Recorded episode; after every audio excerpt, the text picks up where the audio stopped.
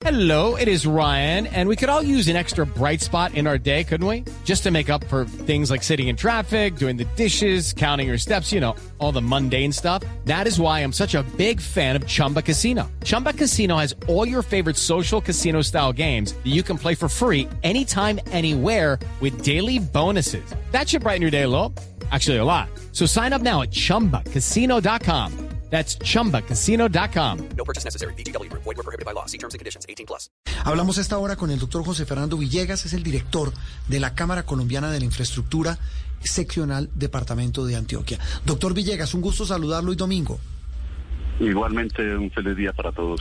Eh, doctor Villegas, para el caso puntual, eh, usted y yo habíamos hablado ya hace varias semanas cuando eh, conversamos del primer, de- del fallo en primera instancia de la Contraloría, los efectos que esto tendrían directamente sobre el, sobre el eh, proyecto, sobre la construcción de la hidroeléctrica. Luego vino, y me corrige usted, hablamos sobre los efectos que tendría esta pelea entre el alcalde, EPM y los constructores. Esta ratificación del fallo, ¿qué efecto trae para el futuro del proyecto? No, pues es una, un fallo muy desafortunado. Eh, al crear una inhabilidad para el actual contratista, eh, la, obra se queda sin, contratista principal. Eh, en estos días salió el fallo, el alcalde de Medellín dijo que ya había más contratistas en el sitio, que ya no dependía de un solo contratista. Y yo quiero aclarar esto, Juan Roberto. Esto es como, como una orquesta sinfónica. Eh, esto, esto se necesitan que todos los instrumentos toquen coordinadamente. Sí, hay otros subcontratistas de los blindajes, de, otro tema especializado. Y, y nos necesitamos a todos. Estamos en una ruta crítica, en un momento crítico. La ausencia del contratista principal demora absolutamente los trabajos de los demás contratistas. Consecuencia, Juan Roberto, las obras se van a demorar, no se va a entregar a tiempo. Y siempre lo hemos dicho, las consecuencias del fallo van a traer errores y, y- y costos más altos que lo mismo, los mismos valores que pretende recuperar el fallo. Doctor, pero una pregunta, ¿esto inhabilita, en, en- en, digamos, ya a los contratistas? ¿O cómo es? No inmediatamente, no, no Ah. inmediatamente. Eh, eso tiene que pasar a, a, a un control del Consejo de Estado. Eso tiene unos términos. No sabemos ahora, pues recuerden que final de año hay vacancia judicial.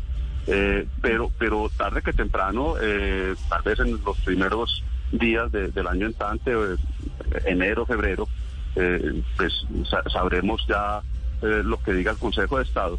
Y si sale confirmado, eh, hay una verdad inmediata, o sea, que el contratista legalmente no puede seguir.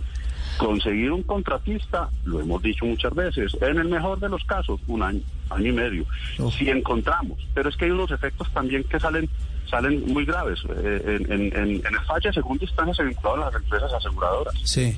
Yo, yo quisiera ver cuál va a ser el mercado asegurador y cómo va a estar, cómo van a estar las pólizas y la expedición de pólizas y las primas. Eh, eh, es un mercado, el, el mercado de seguros y, y- y sobre todo en este ramo de cumplimiento viene sufriendo unos efectos en los últimos años de, de- de unos retiros de, de muchas empresas, un encarecimiento de las pólizas y una incapacidad de expedir cierto tipo de pólizas. Eh, eso también hay que analizarlo. O sea, difícilmente pienso yo que un eh, contratista nuevo que llegue a terminar una obra en el grado de complejidad que tiene va a conseguir pólizas. Doctor Villegas, mientras surta efecto este proceso que usted nos acaba de describir, el alcalde de Medellín, Daniel Quintero, ha hablado sobre el plan Mirella, que es un plan de contingencia justamente para que la obra no pare y pueda seguir avanzando, pero no nos dio muchos detalles. ¿Usted conoce en qué puede consistir este plan? ¿Qué es lo que se espera hacer en este momento de emergencia, digamos? Pues hay varias cosas. Es una extraña coincidencia que anunció el plan Mirella horas antes de que se conociera el fallo de la Contraloría Segunda Instancia. Yo conozco lo que ha salido en medios eh, y lo que ha explicado el alcalde, que además eh, uno no entiende porque en el, empresas públicas, de acuerdo al gobierno corporativo, quien daba las declaraciones era el gerente. En esta administración las hace el alcalde, que es el presidente de la Junta. Pero bueno, ya vemos que el gobierno corporativo no se ha respetado en esta administración. Eh, y lo que entendemos por esas declaraciones es que EPM asumiría directamente la construcción. Mire, eh, EPM nunca ha sido constructor. Es que ser constructor no es fácil. EPM es un gran coordinador. y tiene una experiencia enorme en sacar adelante proyectos de este tipo, pero no ha sido constructor, siempre contrata con constructores y con firmas eh, especializadas. Y esto no es un trabajo que lo puede hacer cualquiera. EPM no tiene maquinaria. EPM no tiene personal capacitado para hacer ese tipo de labores. Sí. Es que esto es una labor muy especializada. De manera que lo que yo entendí, por lo que salió eh, contando el alcalde de Medellín, eso lo veo muy poco probable. Doctor Villegas, eh, haciendo de abogado del diablo, eh, el, el contralor eh, anteayer, tu- el- el- como la mitad de semana, de la semana que está terminando, fue, fue muy duro. Estuvo en un evento en Cartagena y dijo, mire, es que estamos cansados de que a través de los medios los afectados por los falles intenten intimidarnos. A mí no me da miedo, yo tengo ocho perros para defenderme. Pues siendo eh, irónico y también tratando de ser jocoso. Pero más allá de eso, él dijo, este fallo está sustentado en temas técnicos. Aquí no hay nada político.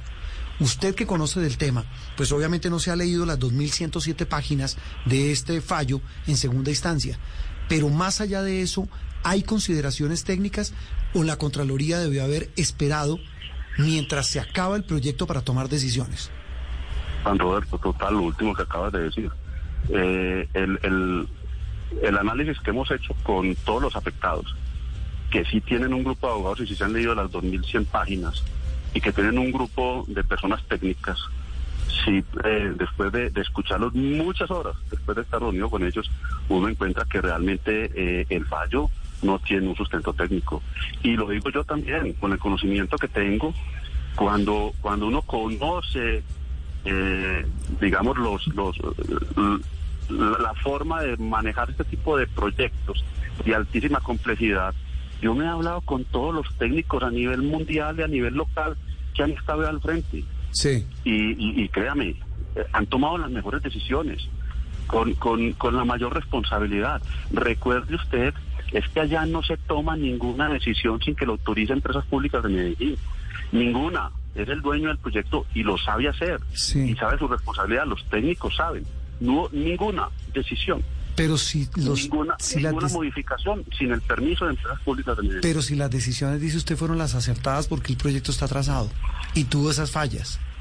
porque en estos proyectos de gran complejidad y cuando uno está haciendo túneles, la geología no se conoce al 100%, uno hace unos estudios con base en perforaciones, exploraciones. La única forma de conocer el terreno es cuando llegas allá y cuando abres.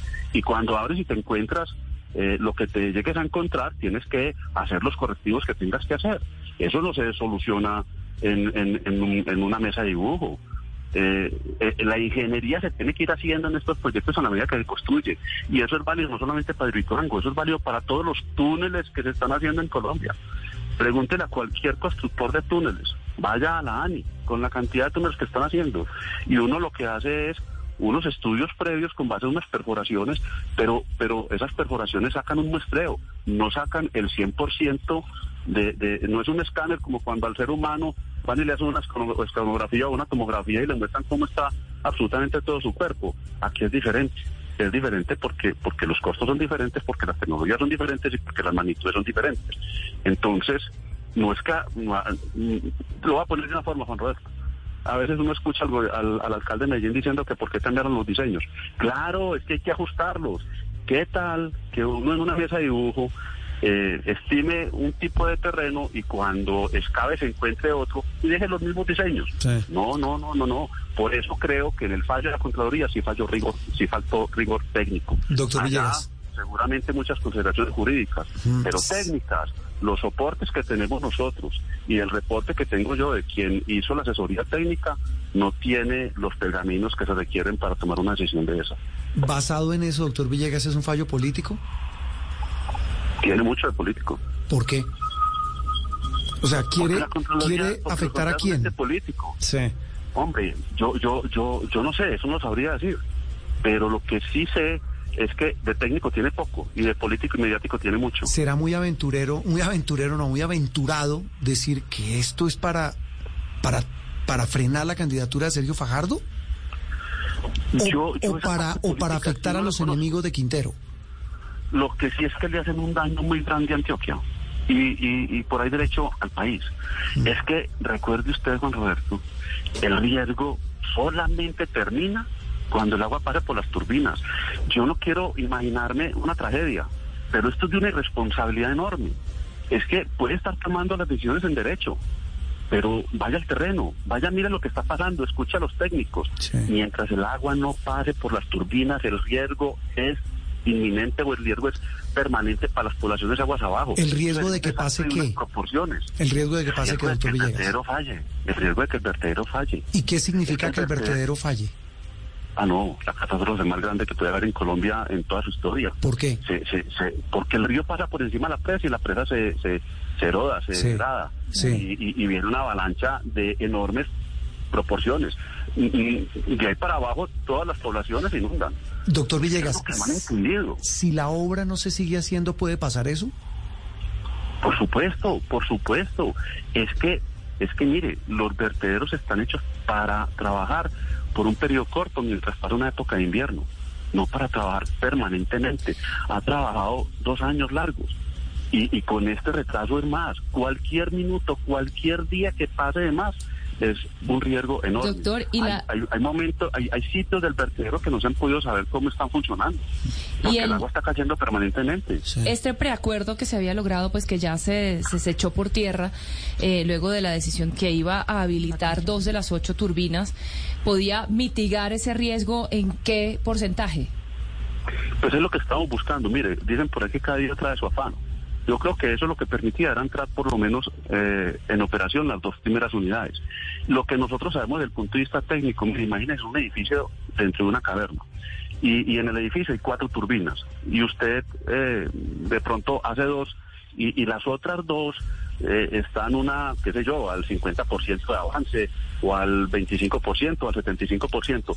Mire, las turbinas se van colocando como, como, como, voy a decir una cosa un poco burda para que la gente entienda, como un. Lego.